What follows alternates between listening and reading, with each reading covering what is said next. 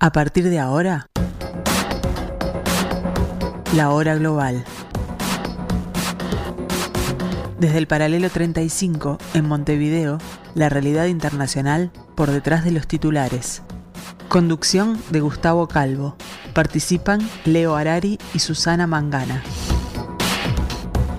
La hora global. Una mirada al nuevo desorden mundial. Muy buenas tardes amigos, 15 horas y unos pocos segundos de este martes, hoy es martes, 7 de marzo del año 2023. Bienvenidos a este pedacito de la tarde de Radio Mundo, bienvenidos a esta parcela de la programación del 1170M de vuestro dial, bienvenidos a esto que debemos en llamar la hora global.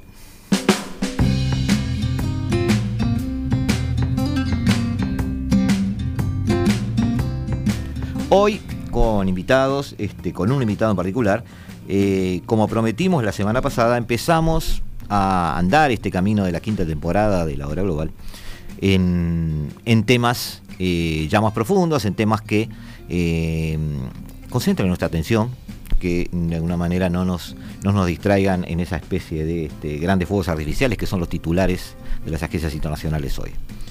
Hablaremos de Europa Oriental, eh, titulamos hoy el programa como Europa Oriental, las fronteras de la guerra, porque en definitiva, en su ubicación geográfica entre Europa y, la Federación Rusa, eh, entre la Unión Europea y la Federación Rusa, entre Occidente y la Federación Rusa, son varias las lecturas que podemos hacer.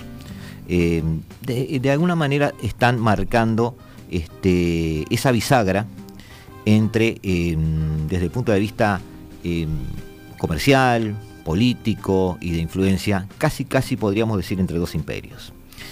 Eh, la historia tiene mucho que ver, la ubicación de ellos tiene mucho que ver. En particular, este, la situación histórica y cronológica de hoy tiene mucho que ver. Desde el comienzo, en lo que Vladimir Putin llamó la operación especial sobre el territorio ucraniano, el mundo se acostumbró a pensar el conflicto en términos casi deportivos. ¿Cuántos kilómetros conquistados? Eh, quién va ganando, cuántas ciudades se conquistan, cuántas se recuperan, quién perdió primero los 100.000 hombres. También quedó grabada a fuego la fecha del 24 de febrero del año 2022. Más allá de los titulares de prensa e información más básica, numerosos analistas antes de febrero habían ya alertado del deterioro eh, de las relaciones políticas entre Moscú y Occidente. Las fechas relacionadas con el golpe de Estado de Kiev en, en 2014, perdón, el Euromaidán, y la avanzada estratégica occidental sobre Ucrania, así como el camino del Kremlin hacia la opción militar, empezaron a armar un puzzle geopolítico que terminó pintando un panorama mucho más complejo eh, que esta suerte de dos oblas prorrusos en el sureste de la llanura ucraniana. La alineación rusa al apabullante surgimiento del universo no occidental, eh, estamos hablando de China y su corte de adeptos, desafiante y emergente en el horizonte geopolítico, la regrupación de Occidente, eh, la toma de mando de Washington en todo el planeta a fin de que su dominio fuera patente y fuera, fue, todos estos elementos, todos estos eventos que acabo de mencionar, de hecho fueron la música de fondo de esta guerra. La atención poco ha sido puesta en aspectos fundamentales, geográficos, políticos, económicos y militares de zonas estratégicas. Estamos acostumbrados a conocer prácticamente cada nombre de cada provincia y ciudad ucraniana sin embargo, la frontera de la guerra, en este caso, está poblada de naciones jóvenes, aunque con ataduras ancestrales a pasados imperiales, con recuerdos traumáticos, con un protagonismo no deseado pero imperioso y necesario. Europa Oriental, sí, Europa Oriental quizás como nunca, sea dueña de su destino. Nacionalismos, sí, los hay. Eh, un pasado de dominación soviética, también. Ser o no ser europeos, una gran pregunta para muchos un Moscú demasiado cerca. Todas estas interrogantes y más en nuestro encuentro de hoy con el licenciado este, Alejandro Ferreira, licenciado en Relaciones Internacionales, a quien le damos la bienvenida aquí, Laura. Muchísimas gracias, buenas tardes. ¿Cómo estás, Alejandro? Te voy a pedir que te acerques más al micrófono. Perfecto, muchas gracias, te, agradezco por la invitación. Este, Alejandro, estamos em, tratando de ver esto desde otra óptica, tratamos de imaginar otro tipo de miradas este, y se me ocurrió muy relevante, y tú estuviste de acuerdo en que el área de Europa Oriental, con un pasado soviético, eh, justamente cuando se están dirimiendo un nuevo este, alineación en el orden mundial, una nueva reconfiguración del orden mundial. Con la Guerra Fría tan cerca, ¿no? Este, es, este, es bastante interesante. Le voy a pedir este a, a nuestro ingeniero de video el, el, video, el mapa que habla de la URSS. Eh, la Federación Rusa, obviamente heredera de ese espacio soviético, ahí tenemos en pantalla para que siguen la, la transmisión en video, eh, que sumaba eh, el sector que ustedes ven en rojo, el que ven en naranja y el que ven en amarillo allí. tanto el naranja como el amarillo ha, ha sido perdido por este, la órbita de dominio, la órbita de influencia de Moscú y del Kremlin. Allí están ex repúblicas soviéticas, allí están ex países satélites, este, una reducción drástica del territorio dominado por Moscú. En 1990 la URSS tenía 15 repúblicas que la integraban, pero además una esfera de influencia que abarcaba ocho países más, Albania, Bulgaria, Checoslovaquia, eh, la República Democrática Alemana, Hungría, Polonia, Rumania podría incluirse en esa dimensión ideológica Yugoslavia, aunque no fuera estrictamente parte del bloque socialista, era una especie de socialismo disidente, digamos, o con una óptica diferente.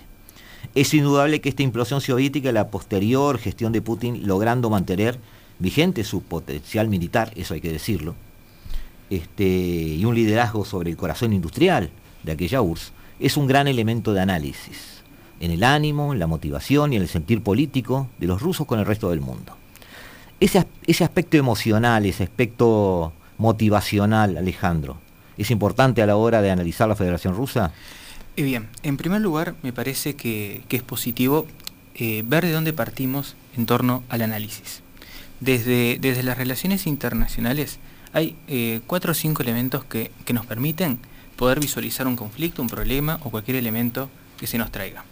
Primero, el ámbito espacial, es decir, dónde estamos y en qué tiempo estamos. En segundo lugar, bueno, ¿cuáles son, en términos diría Pierre Nouin, esas causas profundas, es decir, esas fuerzas que orientan el comportamiento de los actores? Bueno, después claramente cuáles son los, los actores de las relaciones internacionales, sus posiciones, intereses y percepciones. Ese es el, el cúmulo que tras su interacción los que nos da son un nuevo orden internacional a través de relaciones de cooperación y de conflicto. Rápidamente ese es el marco de análisis. está bien, pero estás dando un gran combo, ¿no? Es decir, estás hablando de historia, estás hablando de geografía, de relaciones entre naciones, entre poderes, eh, esas causas profundas a que hace referencia, este, es mucho para analizar. Es mucho para analizar. Entonces, después lo que tenemos que visualizar es el espacio. Es decir, ¿qué se entiende por Europa del Este? Nosotros tenemos que hay dos grandes bloques acuáticos que son centrales para Rusia y para todo país que esté en esa zona. El mar Báltico y el mar Negro. El Báltico se congela, el mar Negro no tanto. Entonces, en el Báltico tú tienes países que fueron parte de esa esfera de, control soviético que hoy propugnan un, primero un anticomunismo bastante fuerte y después un, un anti un anti-Putin, un anti todo lo que sea parecido a Rusia. Y después tenemos el Mar Negro, que el Mar Negro es importante porque conecta con el mar de Marmara, el mar del Egeo y salimos al Mediterráneo. Y como tú dijiste, eh, aguas más cálidas.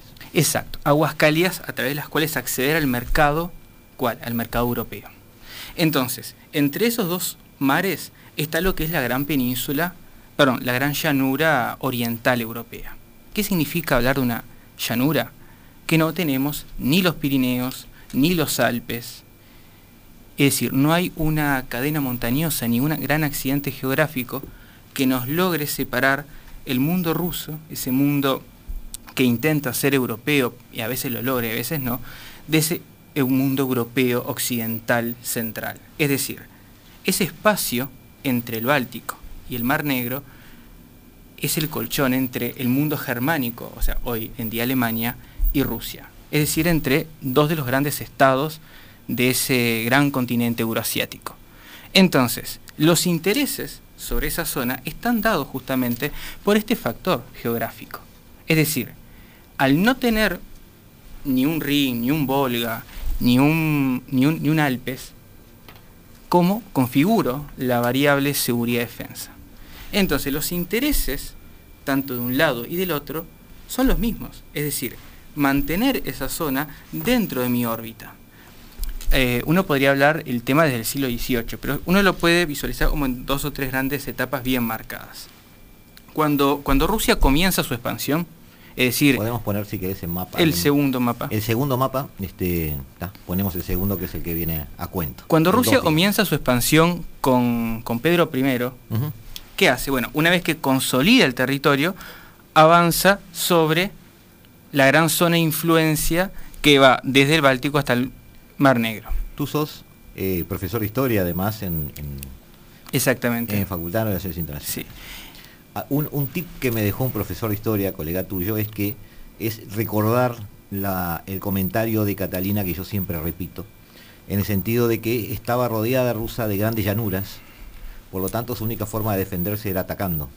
En realidad ella lo pensaba más hacia Asia, el tema de los mongoles, este, el, el tema otomano en algún momento, pero es válido para Europa también. Y es válido en el ida y vuelta, es decir, por un lado hacia Rusia hay solo llanura, pero por otro lado desde Rusia también hay solo llanura. Entonces para ambos, como tú decís, el tema de seguridad se vuelve central en una zona donde no hay accidentes geográficos que frenen a nadie. Y, inclusive, ¿por qué se vuelve central? Si uno mira un mapa de Rusia, Rusia tiene muchos frentes abiertos.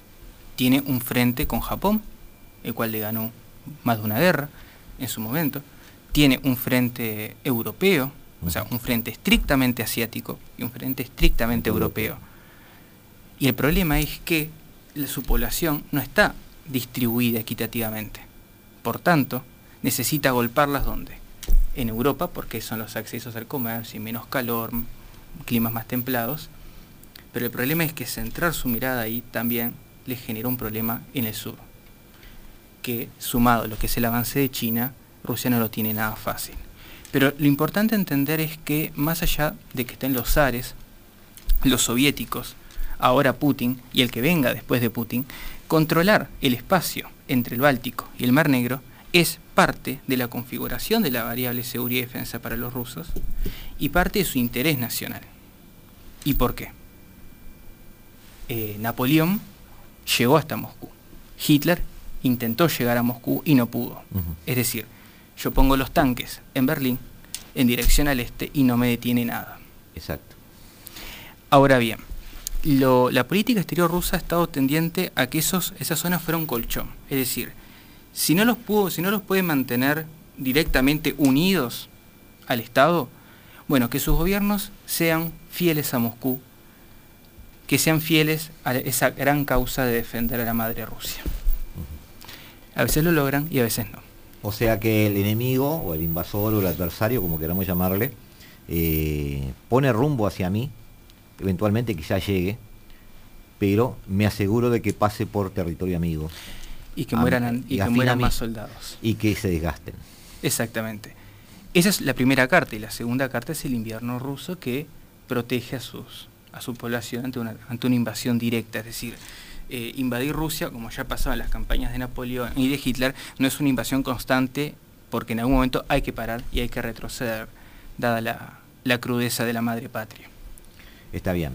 Ahora, eh, con la URSS, Moscú logró eh, no solo tener un colchón, sino dominar directamente toda esa zona. Eran momentos donde, bueno, el mundo se repartía en dos y una mitad le tocaba a ellos. Y, de alguna manera este, era, era más fácil llegar a esos objetivos eh, porque tanto Estados Unidos como este, la Unión Soviética se encontraron frente a un mundo de rodillas después de una guerra. Y es interesante cuándo se da el reparto, porque uno piensa, se terminó la guerra, ahí nos repartimos el mundo, pero eso no pasó ahí. O sea, el, no? y Yalta y y todo eso que ustedes nos enseñan. El pacto Molotov-Ribbentrop. Ahí ocurrió el gran reparto de Europa del Este. Es decir, los nazis y los soviéticos, en ese pacto que tuvo un par de protocolos secretos, se parten Europa del Este.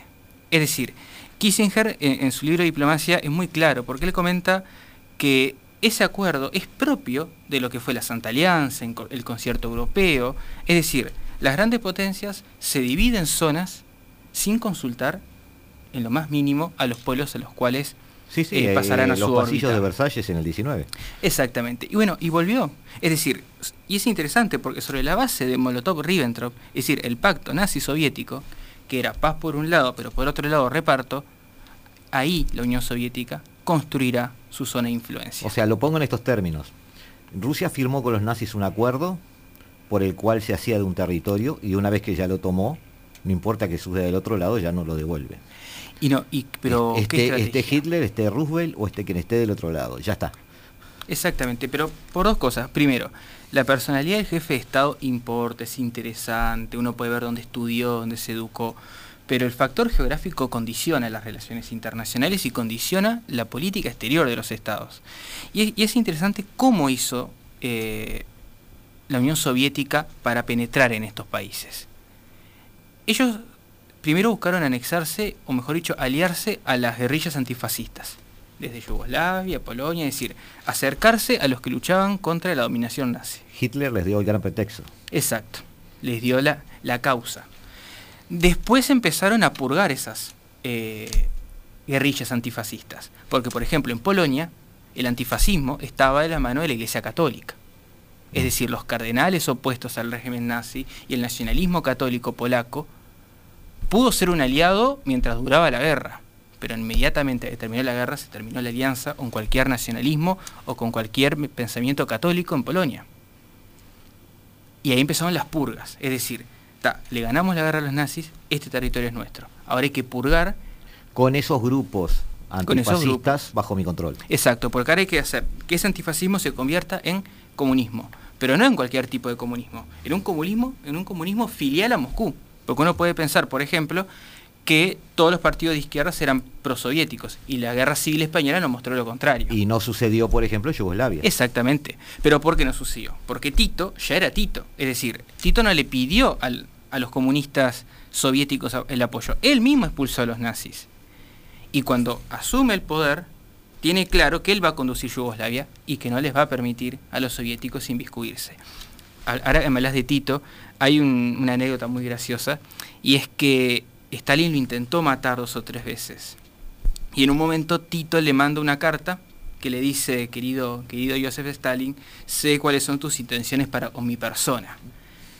Ten a buen grado saber que el próximo regalo que me mandes te lo seré, te lo devolveré de la misma manera. Y Stalin tenía en su escritorio, hasta el día que se murió, la carta de Tito. O sea que Stalin sabía quiénes eran sus amigos, sus adversarios y sus medio amigos. Sí, sí, sí, este, hay que, hay que, hay que leer un poco la historia porque uno tiene quizás una visión muy este, maniqueísta de, la división izquierda-derecha hoy o posterior. Hoy ya está perdiendo un poco este, el derrotero esa, esa forma de pensar, pero este, había muchas izquierdas, muchos comunismos. La relación con Tito obviamente fue muy incómoda muy incómoda también fue la relación de Stalin con Mao, por ejemplo, este, y en general con China. Pero porque... Este, entonces uno tiene que empezar a hacer esas divisiones. Exacto. En el caso de, Stalin y Mao es muy claro, es decir, Stalin creía que Mao iba a ser súbdito de Moscú cuando Mao tenía una población de cientos de millones de personas y había él conquistado su contienda. Y claramente tenía la intención de formar un nuevo espacio comunista, y un espacio comunista que se llegó a ver en el continente. Uno puede ver en nuestro propio continente americano los partidos comunistas de tendencia china, como en Perú y toda esa zona, y los castrocomunistas. Es decir, incluso se vio en las, guerrillas de los 60, Exactamente. Este, eh, eh, impulsadas por la experiencia cubana, este, muchas de esas divisiones internas, incluso en la, en la, uruguaya también, es decir, había maoístas, había lo que llamó foquistas en algún momento también, este, seguidores del Che, una visión más este, leninista en algunos casos, los choques de algunas de esas guerrillas con los partidos comunistas locales también. Hay todo, pero ese es otro tema, Alejandro, que un día lo podemos Para la siguiente charla. No, no, está muy bueno eso. Este, estaría muy bueno, pero el tema es que los oyentes este, traten de no vernos como que, que dejamos de ser objetivos, pero es, es apasionante estudiar eso.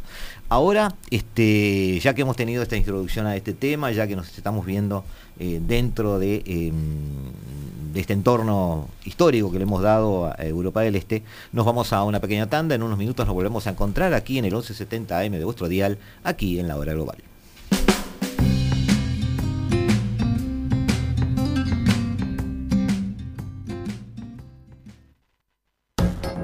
Estás escuchando La Hora Global una mirada al nuevo desorden mundial.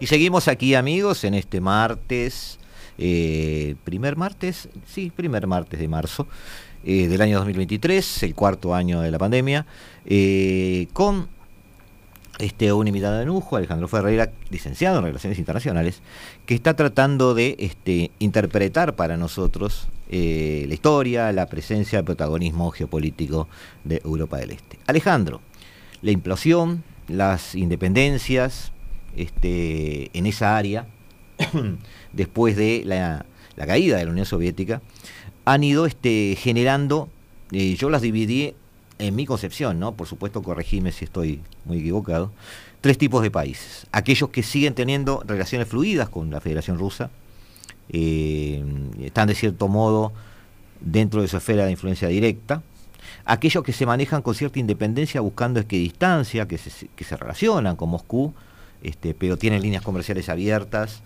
eh, con Europa mismo, con China, con India, es decir, tienen una vocación un poco más internacional. Y finalmente aquellos que sufrieron un doloroso dominio soviético, este, han buscado alianzas con adversarios de los soviéticos y después de los rusos, evitando cercanía con ellos. Para ellos Putin viste lo más lejos posible. Eh, podemos más o menos agruparlos porque en esa área intermedia nosotros vimos que, por ejemplo, estaban los países bálticos. Ayúdame un poquito con eso. ¿Podemos, cómo, ¿Cómo podemos ir atacando esa área país por país o por lo menos grupos de países con grupos de países? Eh, en primer lugar, debemos entender eh, qué tipo de vecino es Rusia. Porque uno en una región tiene vecinos. Algunos son buenos y otros son no tan buenos. Rusia es un vecino que suele meterse mucho en tu casa. Viene, entra y no pregunta. Y esto viene no de Putin, no solo de los soviéticos, viene de incluso del zar Alejandro. O sea, lo que fue la Santa Alianza, ese intento de restaurar los movimientos monárquicos en Europa, fue por iniciativa rusa. Los intentos eh, un poco anteriores de tutelar a los pueblos eslavos en lo que era el, el desmantelamiento del imperio otomano, fue por iniciativa rusa. Es decir, Rusia siempre ha tenido un intento de cubrir con su manto a los pueblos eslavos, a los pueblos de los Balcanes, a Europa Oriental estrictamente y a, los, a las naciones del Báltico. Entonces, ante esa circunstancia, quedan como algunos escenarios, algunas hipótesis. Me subordino a Moscú y me soy filial a las políticas de Moscú. Ese sería el escenario de subordinación total. Un escenario de interdependencia, es decir, me llevo bien con Moscú porque no me queda otra, porque lo tengo al lado, me alío a la OTAN. no te puedes mudar. Eh, no me puedo mudar. Me alío a la OTAN y a la Unión Europea y busco una sana interdependencia que me permita existir y tener algo central en la categoría de Estado, que es la dirección de mis propias relaciones exteriores. Y después está la última posición, que es la antítesis, que es un enfrentamiento total a Rusia y total a los intereses rusos. Para ello tengo que tener, obviamente, muy buenos amigos. Este espacio tengo de todo. Es decir, los países más anticomunistas y posteriormente más antirrusos pueden ser Lituania, Letonia, Estonia y Polonia. es decir, esa zona báltica, que es una zona que fue conquistada después de la guerra del norte. Ucrania, claramente, un país netamente antirruso. Que fue el peor. como antirruso? No le queda otra. Ese, ese, esa identificación étnico-religiosa cuasi filial que hacen los rusos con, Ucrania no es correspondida. Creo que es un amor no correspondido eh, y más ahora. Inclusive con, este pie que me diste, uno pensando el fin de la guerra, porque las guerras inician, pero en algún momento tienen que terminar. ¿Cómo va a seguir la relación entre Ucrania y Rusia después de la guerra, sea cual sea el escenario? Lo que pasa es que... Bueno, se van a poder mudar. Si me haces la, pregunta no, en serio, no, no, es el... yo te la tomo como un alumno tuyo, ponele, y, yo te contestaría que depende un poco del fin de la guerra. Porque, mm, a ver, todos los analistas, yo me considero entre los analistas, no, eso, ser analista no quiere decir que uno sea bueno, malo o regular, puedo ser un muy mal analista, pero hoy no me queda otra, soy analista. Este, eh, hablan de, em, de que hay cosas que sabemos lo que no puede pasar. Sabemos lo que va, no sabemos lo que va a pasar, pero sabemos lo que no puede pasar. No puede pasar que Ucrania tenga un em, reverdecer tan grande que termine cromando Crimea y todo el territorio perdido. Eso sabemos que no va a pasar. Ahora, ¿qué es lo que sí va a pasar? Entonces tú me haces esa pregunta y digo, bueno, en el otro extremo, un gran desempeño en los, los próximos meses de, los rusos eh, podría hasta hacer desaparecer Ucrania. Vamos por partes. Entonces, claro, cuando te tengo que contestar la pregunta, no sé qué contestarte. No pasa nada, no pasa nada. Yo tampoco tengo la respuesta, por eso te hice la pregunta. No, está bien. Entonces, Esas trampas, dale. Eh, me gustaría hablar de dos grandes países, Polonia y Ucrania, que son como el, el Herland de esa zona. Porque, ¿cuál es el tema? Ambas ¿Quieres profundizar en ellos? Quizás unos segunditos. Ah, ta, ta. Si eh, querés, limpiamos los otros. Limpiamos los otros. por ejemplo, Hungría tiene una posición hoy extraña porque tuvo un este, dominio soviético y hoy no es antirruso totalmente. Es más, su presidente, que está castigado por la Unión Europea, es un héroe de la lucha contra los rusos también. Pero Hungría y, Bulgaria y Eslovaquia están en esa posición de países cuya, cuya mirada geopolítica es, desde mi percepción, la más inteligente, bien con uno, bien con otros, mal con ninguno. Un, Uruguay. Un Uruguay. Me estoy obligado a llevarme bien con Argentina y estoy obligado a llevarme bien con Brasil, porque ninguno de los dos se va a ir. Entonces, el caso, por ejemplo, de Bulgaria es muy interesante. Fue liberada por el zar Alejandro, incluso hay una estatua del zar Alejandro a caballo, eh, a caballo alzado porque murió en batalla, por así decirlo, preso De, las tropas bolcheviques. Por eso a caballo alzado. Por eso a caballo alzado. Y es el gran liberador de Bulgaria. Inclusive Moscú tiene una tutela sobre los medios de comunicación, parte de la educación y la economía. Y sin embargo es un país que está filiado, entre comillas, a Occidente, porque una pequeña eh, corrección quizás, Europa del Este es Occidente. Algunos sí, otros quizás no. Y la complejidad de esos países está dada también por la, por la dependencia económica. Es decir, la Unión Europea me apoya, pero los recursos de la Unión Europea con respecto a Europa del Este van para países muy concretos. Sí, tú sos el, el, el, el ¿cómo podría decirte? El, empleado más bajo en la escala jerárquica de la Unión Europea. ¿Y cuáles son las prioridades? No son muy tenido en cuenta. y, ellos lo notan eso. Exacto. ¿Y cuál es la prioridad de la Unión Europea para Europa del Este? La primera gran prioridad son Lituania, Letonia, Estonia y Polonia. ¿Y cómo podemos probar esta prioridad? Analicemos los miembros del Consejo Europa, analicemos los recursos, analicemos los canales en torno a recursos para armamento. Claro. Polonia es el país. Está bien, me convencí. Vamos a hablar de Polonia. Vamos a hablar de Polonia. Y me dijiste Polonia ahí. Y Ucrania. Y Ucrania. Empecemos por, el, más, el más bueno, Polonia. Polonia es el país eh, que sale muy mal de, la, de, lo que fue el proceso soviético, o sea, su economía, como todos los países de tendencia comunista, queda destruida, es decir, Polonia era un país tercermundista, pero es un país que hizo muy bien su tarea. Si uno analiza las tasas de, crecimiento de Polonia, Polonia creció al 4% anual todos los años. O sea, la primera vez que tuvo un problema económico fue con el coronavirus e inclusive es el país que eh, resistió mejor la pandemia. O sea, por, eso puse Polonia y Ucrania como contrapartida. Es decir, Polonia un estado... son los países más viables en esa zona o por ejemplo, o por lo menos más respetables en cuanto a sus políticas o su presencia, no sé cómo decirlo. La viabilidad, la viabilidad de los países de Europa del Este creo que está clara. Es decir, yo no veo en el escenario una desintegración ni de Polonia, ni de Hungría, etcétera. Estamos hablando en torno a crecimiento económico. Ah, o sea, Polonia sale muy mal económicamente y ahora está liderando ese, ese mundo o ese espacio Europa Oriental tasas de crecimiento muy alta, eh, tasas de desempleo muy baja, nivel de vida muy alto, o sea, Polonia está muy cerca de los niveles de vida de Portugal y de España, o sea, estás despegándose de, de la baja Europa y llegando a una media Europa y con tendencias de crecer. Obviamente no es casualidad. Es decir, el apoyo a Polonia es el apoyo a la resistencia antirrusa en la región. O sea, Polonia es y será siempre esa punta de lanza en Europa del Este. Por algo fue un país dividido, ocupado, tanto del lado germánico como del lado ruso. Tuvimos en un programa con Rodrigo Melgar viendo el, pasado imperial de Polonia. Este, nos sorprendimos, yo me sorprendí para, este, realmente este, de, digamos, de la omnipresencia polaca en, todas las zonas, desde el Báltico hasta el Negro.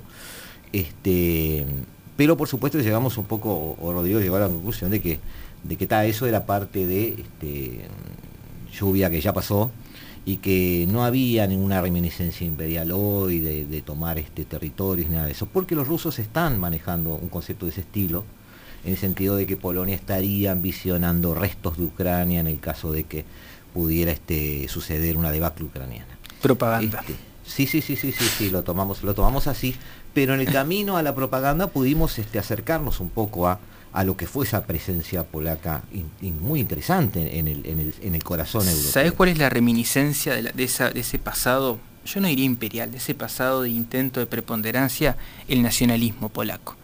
Uno puede ver que el nacionalismo polaco no fue derrotado ni por las divisiones de Polonia, producto de las guerras entre los europeos, ni por la ocupación nazi, ni por la ocupación soviética. Polonia tiene un sentimiento de identidad muy fuerte y quizás el más fuerte de Europa del Este. ¿Vinculado a qué? O sea, ¿cuál es el factor de unidad de los polacos? La religión católica. Sí. ¿Y qué, ¿Y qué pasa con el factor religioso? Mientras yo más oprimo a un pueblo desde el punto de vista religioso, más entierro la estaca de la unidad. Porque ¿cuál es el problema? le, das le das cohesión. Exacto, los conflictos políticos dividen a los países, los conflictos étnicos también, pero la religión es un factor de unidad.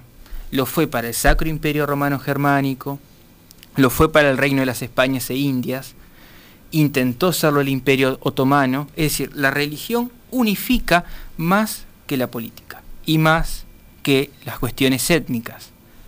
Y cuando se rompe eso en 2023. Obviamente, es un factor de unidad los problemas religiosos no son menores. Cuando muchos gurús de, este nuevo posmodernismo eh, hablan de que las religiones han muerto. Los dioses han muerto y las religiones han muerto. Yo sigo viendo construyendo catedrales. Inclusive uno de los grandes problemas de Europa es la falta de un factor de unificación. Porque a Europa, ¿cómo le intentaron unificar? Cuando el catolicismo, ese fervoroso, devoto, empieza a declinar, en Europa dijeron, bueno, tenemos que unirnos por el comercio porque por el nacionalismo es imposible. Pero uno no ve una Europa unificada, cohesionada, porque falta que reivindicar los valores de Occidente. Y Occidente es cristianismo y tradición judeocristiana. O sea, no podemos concebir Occidente si no concebimos la tradición del cristianismo y más primitivamente la tradición judía, que son el monoteísmo y los valores centrales que después, con el imperio romano, se trasladan a Occidente. Pero volviendo a los, a los problemas entre Ucrania, Polonia y, la gente que anda por ahí en la vuelta. Polonia no creo que tenga una reminiscencia de carácter expansionista, o sea, no, tiene, no quiere un centímetro Ucrania, ni va a querer un centímetro Ucrania. Yo creo que Polonia, o mejor dicho, los hechos nos demuestran que Polonia lo que quiere es conservar su seguridad. Polonia está anunciando aumentos de, en el gasto militar, sobre todo en la parte de protegiéndose por ciberataques, profundiza las cuestiones nacionalistas. ¿Y por qué profundiza eso? O sea, ¿cuál es la herramienta de penetración rusa en Europa del Este? El nacionalismo, que es una vinculación y una reminiscencia del nazismo. ¿Por qué? ¿Cuál era el argumento del Führer, de Hitler? Hay que unir a los pueblos germanoparlantes en la madre patria. El Reich tiene que estar, o mejor dicho, en el Reich tienen que estar todos los germanoparlantes. Y anexado el concepto obviamente de Lebensraum, es decir, espacio vital. ¿Y qué dice Putin? Hay que permitirle a los rusos, oprimidos, vulnerados en sus derechos, en esa Europa oriental a que vuelva. y, y justificadora, digamos, de, de conquistas territoriales. y ese relato ya pasó. Es decir, con la Alemania nazi pasó y está pasando ahora. ¿Y por qué hice esa reminiscencia hacia el pasado? Ese enganche es fuerte. Porque hay que ver cuáles son las tomas de decisiones que estamos haciendo. ¿Nos vamos a permitir un segundo Múnich? ¿Nos vamos a permitir cederle a un gobierno autoritario territorios? O sea, ¿vamos a tener la misma posición que Francia y que Gran Bretaña frente a Austria, a los sudetes? Todos sabemos cómo terminó eso. ¿Te estás adelantando? Me estoy adelantando. Te estás adelantando, pero está bueno porque estamos llegando justamente a, lo que yo podría llamar el, capítulo de conclusiones. Este, pero queda mucho para cortar. ¿Eh? Todavía queda mucha tela para cortar. No, pero no queda mucho tiempo, no te creas. Este, esto es radio. Eh, amigos, este, nos vemos dentro de unos minutos, hacemos un pequeño corte y ya estamos con ustedes aquí en el 1170M de vuestro dial, aquí en la tarde de Radio Mundo, aquí en la hora global.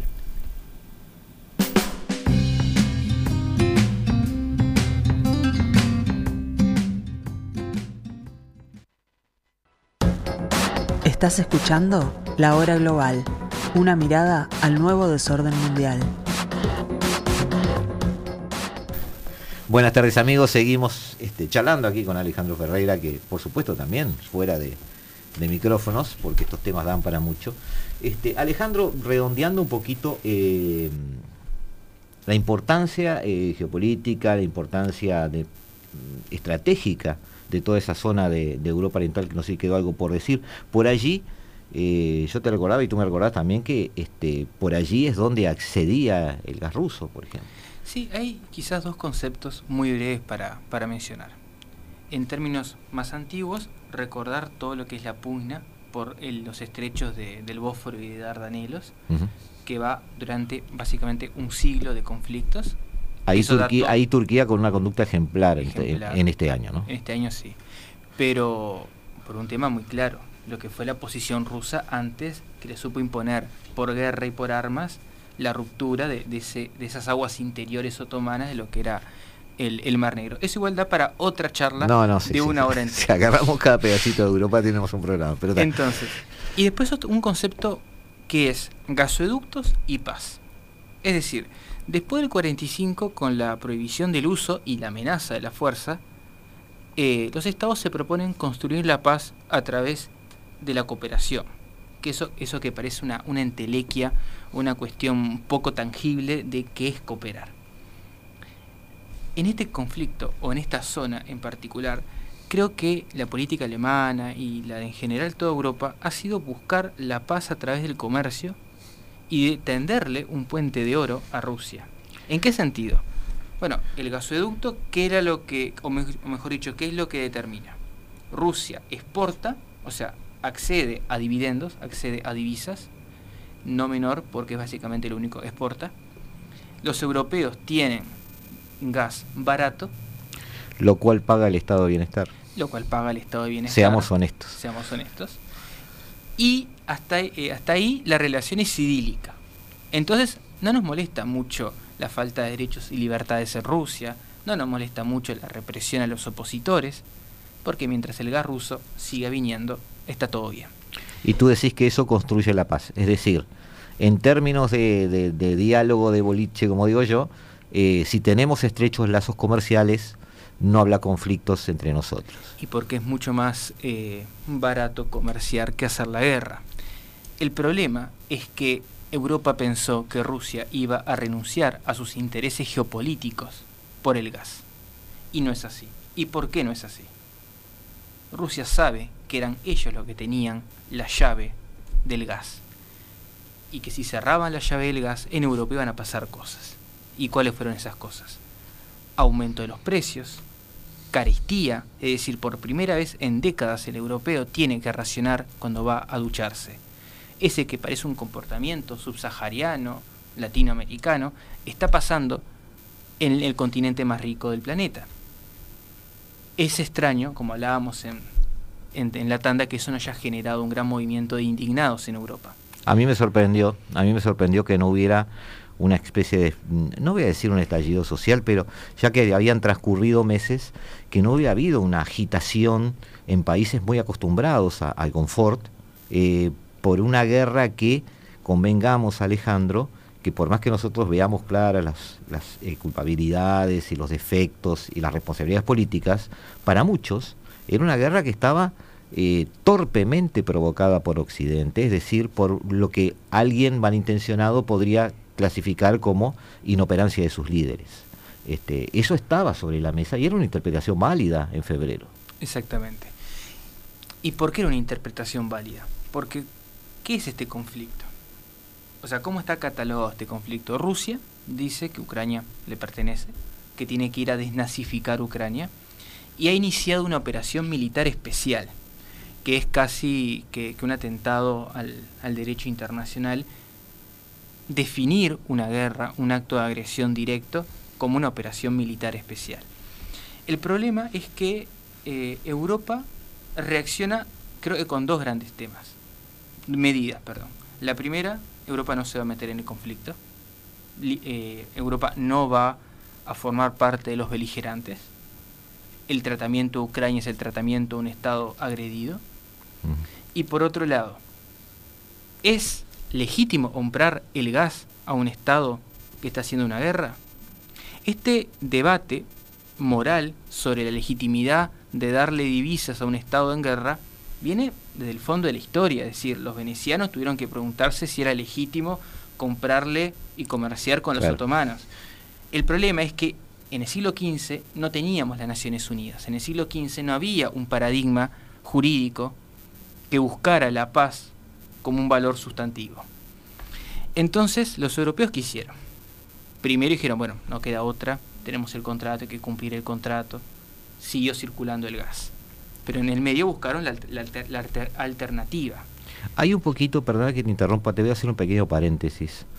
Que el otro día en un análisis, escuché un análisis que me llamó un poco la atención y que decía que había también en ese momento una especie de eh, cola de paja europea, porque antes de esta guerra, la construcción del Nord Stream dejaba colgada a Ucrania, Polonia y Hungría, porque el gas ya no, no iba a pasar por allí. Eh, la construcción del Nord Stream implicaba una este, provisión de, de, la energía directamente a Alemania y Alemania los iba a dejar colgados, porque esa era la negociación que estaba llevando adelante Merkel con Putin en su momento. Y Alemania se hacía de la eh, este, internación del, de la energía dentro de Europa y su reventa casi en forma exclusiva, es decir, no, no hubo una, una este, relación benévola, conversión de Alemania antes de esta guerra. El Entonces eso, eso puede haber este, incidido un poco en esa especie de sentimiento de culpa posterior. El relacionamiento eh, germano-ruso da para otra charla porque es muy interesante. Hay un, no es un triángulo, pero hay una triada que es China, Rusia y Alemania. Es decir, Alemania como corazón de Europa, polo industrial, etc. Rusia como gran productor de, energía y eh, China como gran productor de materias primas, perdón, de bienes manufacturados baratos. En algún momento hubo cierto coqueteo alemán de mirar hacia el este, eh, sobre todo a, Rusia y a China, lo cual significaría una ruptura de las relaciones internacionales como las comprendemos actualmente, rápidamente salió de la agenda. Yo creo que ningún estadista alemán va a volver a plantear el tema. Cerramos paréntesis, sí. Seguimos, ¿en qué estábamos? Estábamos en, este, no, tú me estabas diciendo que, bueno, el tema de gas, este, comprarle, seguir comprándole gas a una nación que agredía, era complicado. Era complicado. ¿Y por qué? Porque claramente se planteaba la legitimidad de darle divisas a un Estado en guerra. El problema es que los europeos necesitan eh, energía y de ser posible barata. ¿Cuál era la alternativa? Porque ahora están buscando fuentes energéticas hasta por abajo de las piedras. Una alternativa bastante interesante es el tema del gas líquido, que venga de Estados Unidos. Eso plantea dos, dos temas. Primero, que el transporte marítimo es más caro que un gasoducto. Y en segundo lugar, que no basta con que llegue el gas licuado, sino que hay que transformarlo en, eh, gaseoso. Regasificar. Exacto. ¿Y cuánto sale una planta regasificadora? Entre 700 y 800 millones de euros, si la, memoria, no me falla.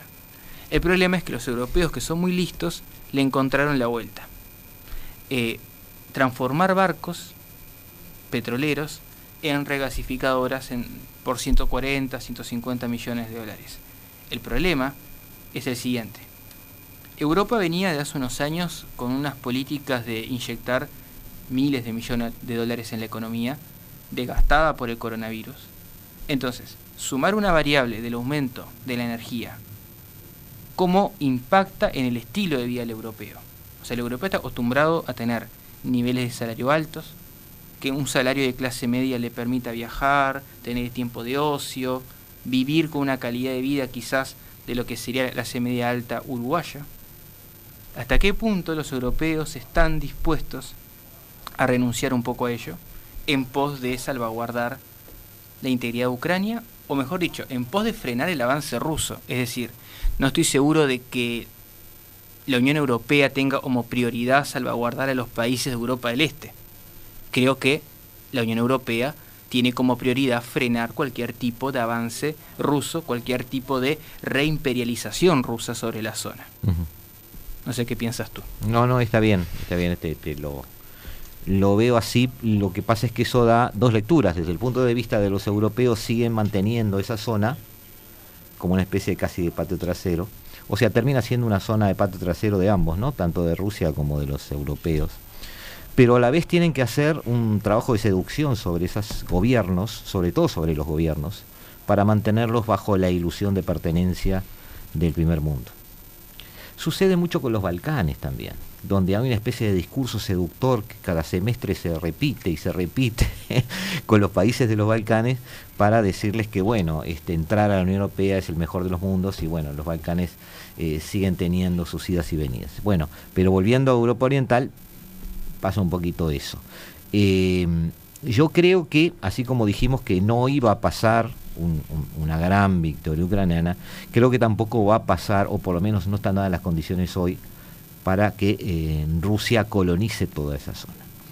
esa zona seguirá siendo, me parece a mí, este, porque además para todos los demás, salvo Rusia, es necesario eh, parte de, los límites de la Unión Europea, fungirá en ese sentido y ahora fungirá también en el sentido militar, en ese sentido, porque el tema militar ahora ha sido puesto sobre la mesa y es relevante. Eh, se ha aprendido eso. ¿Puedes interrumpirme? Sí, sí. Una, no, una, una, cuestión, una anexión, una anexión territorial por parte de Rusia de alguno de los estados de Europa del Este, creo que no es, un no, no, no. no es un escenario que esté sobre la mesa. Es decir, la guerra de Ucrania no busca anexarse Ucrania. Putin lo que busca es obligar a Europa y obligar al mundo a un nuevo Yalta, un nuevo Potsdam. Es decir, lo que busca es obligar a Occidente a que se sienta a negociar con él y a dividirse de nuevo ese espacio Ahora, a diferencia de 1945, ya vamos redondeando el, programa, este Alejandro, eh, hay un problema. Cuando uno opina, viste, la gente tiende a pensar que uno quiere que pasen las cosas cuando uno las está escribiendo en realidad. Eh, yo he hablado mucho sobre el poder chino, el crecimiento chino y todo esto en, estos, últimos años, porque hace ya algún tiempo que estoy hablando sobre China y la gente piensa que soy pro chino, quiero que gane Rusia. Eh, me, enamoró mucho estudiar la, reunión de Samarcanda en septiembre, para mí un nuevo Beton Woods, pero asiático. No se le ha dado la importancia que tiene, es tremendo lo que sucedió allí y con los protagonistas que estuvieron allí. Pero volviendo a China, yo lo que te decía hoy de Rusia es que sí, un nuevo posta, un nuevo Yalta, pero ahora Rusia no está solo, para nada detrás de su negociación hay todo un bloque negociando, aunque no parezca. Hoy está mucho mejor parado geopolíticamente en este planeta Putin que lo que estaba Stalin. Puede decirse que sí, que está mejor parado. Ahí se fue una opinión mía. Ahora bien, eh, ¿China es estrictamente aliada de Rusia? No, pero yo lo, esa es una pregunta que me han hecho. No lo es. No, no, no, no, no lo es. Pero ¿sabés lo que pasa? Que yo me he gastado muchos minutos explicando que no importa. Porque lo que la gente no entiende, o algunos no entienden cuando se elaboraba el concepto de que en marzo, después de la operación especial, se podría enamorar a China para que eh, de alguna manera castigar a Rusia y hacer una especie de alianza con, China. La gente tiene que entender que muy pocos de los que estuvieron en Samarcanda son prorrusos, pero tienen todos muy claro que no son occidentales. Y esa es, es, es el factor aglutinante, el factor de cohesión, la no occidentalidad del grupo. Para mí eso es muy fuerte. Bueno, y ahí llegamos al cenit. estás de acuerdo. Al problema. Primero, eh, China no creo que sea amiga de Rusia porque primero los estados no tienen amigos, tienen intereses. En segundo lugar, creo que a China le beneficia la guerra de Ucrania en torno al desgaste occidental. Eh, pasó siempre. La, carrera armamentística entre Estados Unidos y la Unión Soviética termina con la desaparición de la URSS y ya en el 2000 China, eh, con, con el ingreso a la OMS, se convierte en un Estado con tendencias a ser potencia. Entonces, en primer lugar es ese. China le, sirve el desgaste de Occidente y en segundo lugar, y es una cuestión de civilizaciones. Estamos llegando a ese enfrentamiento entre Occidente y no Occidente. Quería llegar a eso, porque quiero traer acá a Ricardo Barbosa, a quien le mandamos un abrazo enorme, este que lo queremos mucho los dos. Este, él se ríe de mí porque yo ah, en, mi mesa de luz tengo choque de civilizaciones de Huntington en vez de la de, mientras otros tienen la Biblia, ¿viste?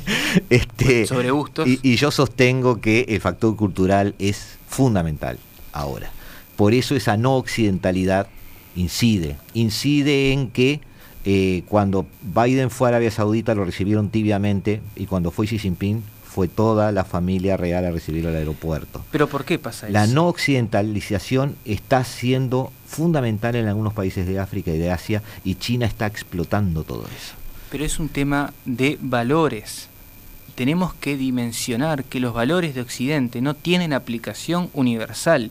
Los valores de la Carta de las Naciones Unidas, producto de la conferencia de San Francisco, jurídicamente son de aplicación universal pero desde el punto de vista práctico, mueren en las murallas de Viena. Es decir, de Viena hasta Gibraltar, Estados Unidos, Australia y Nueva Zelanda, parte de América Latina, los valores de la Carta son omnipresentes. Pero el mundo musulmán no conoce el proceso de las Naciones Unidas. ¿Y por qué? En primer lugar, porque no tuvieron nunca un Westfalia. Es decir, el mundo, el mundo musulmán... Yo, me iría más atrás, no tuvieron un siglo de la ilustración. Exacto. ¿Y no tuvieron qué? ¿Pero por qué no tuvieron un siglo de la ilustración? Porque no fueron romanizados. Exacto. Roma no llevó la civilización a ese territorio. Quizás parezca una visión muy preoccidental, una visión quizás... No, no, no estamos diciendo que sea mejor o peor. Estamos diciendo que la ausencia de ese efecto este, de civilizatorio no crea obviamente el mismo sistema de valores en un lado y en otro. No, no, está, no es un juicio de valor. En China no existe el concepto de derechos humanos. ¿Pero por qué? Porque en China no existe el concepto de divinidad. Es un estado, un continente secularizado, ateo, y los valores que inspiraron Occidente son valores cristianos. Muy bien. Eh, si tenías algo en el tintero, acaba de morir porque el tiempo en Radio Soro. Este, amigos, los tenemos que dejar. Le agradecemos mucho a Alejandro Ferreira. Este, seguramente está con nosotros algunas veces más. Este, voy a tomarme el, atrevimiento de invitarlo. Y a ustedes los dejamos con esto que llamamos la hora global. Aquí en el pedacito de la tarde que nos toca de la programación de Radio Mundo en el 1170 AM de vuestro dial. Hasta siempre.